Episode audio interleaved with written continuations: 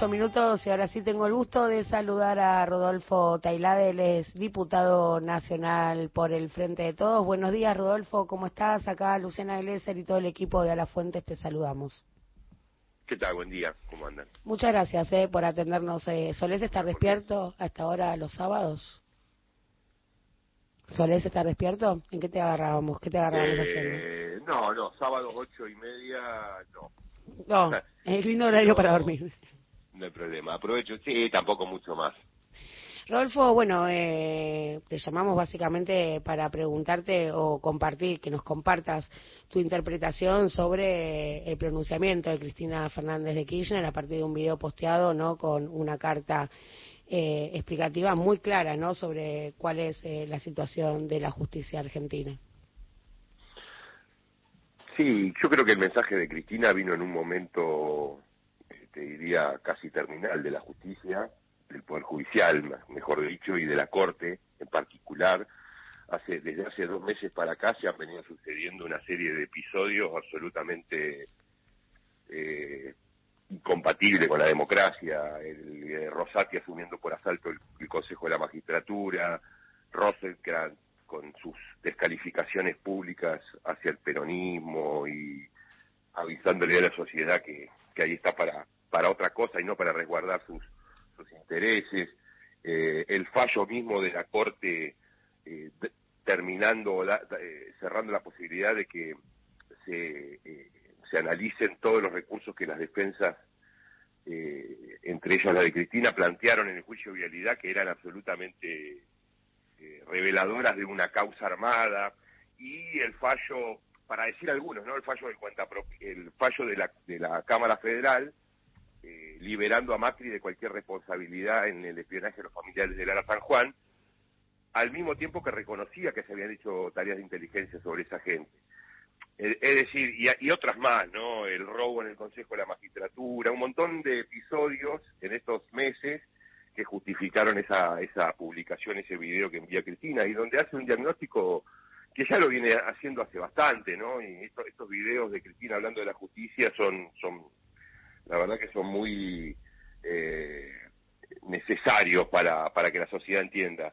Me parece que está planteando claramente que no va más este Poder Judicial, esta Corte, y no solamente porque están persiguiéndola, eh, es porque no, no, no, no hay posibilidades de un país medianamente viable si un Poder Judicial eh, de estas características sigue limitando, condicionando las políticas públicas. Ese me parece que es el mejor mensaje, el, el mensaje más importante de Cristina, que la política se tiene que sentar y a discutir qué corte y qué poder judicial quiere, si no, se van a llevar puesto a todos, no no solamente a nosotros, digamos, ¿no? De hecho, está muy claro, hay hoy el- la persecución sigue, eh, el plan de impunidad para Macri está perfectamente consolidado y en esas condiciones estamos viendo cómo funciona el Poder Judicial.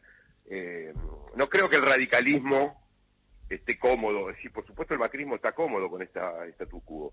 El radicalismo, más allá de, de, la, de, la, de las manifestaciones por la galería, no creo que esté cómodo con la Corte de Cuatro, y a eso lo convoca Cristina, todos los partidos, a, a dar, dar vuelta a la página de esta Corte eh, y de este Poder Judicial absolutamente terminado.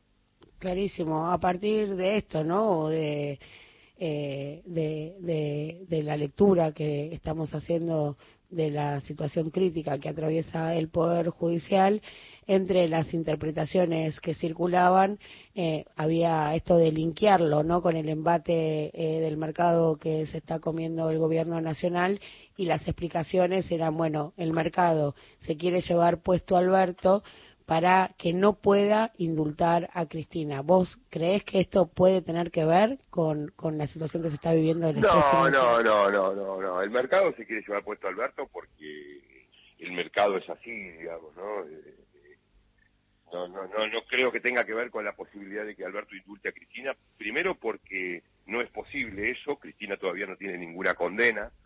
Eh, hay que ver si se animan eh, estos miserables a hacer un proceso de proscripción a- aceleradamente, ¿no? Que, que implicaría una condena este año y la ratificación por parte de los organismos superiores, obviamente todos controlados por el macrismo, Cámara de Casación y Corte Suprema, en menos de un año, cosa que es muy difícil, eh, pero mm, no, no creo que tenga que ver, no creo que estén vinculados una cosa con la otra. En todo caso, el golpe de mercado que le quieren hacer a Alberto tiene que ver para evitar que se implementen las políticas eh, de, sí, ingresos, de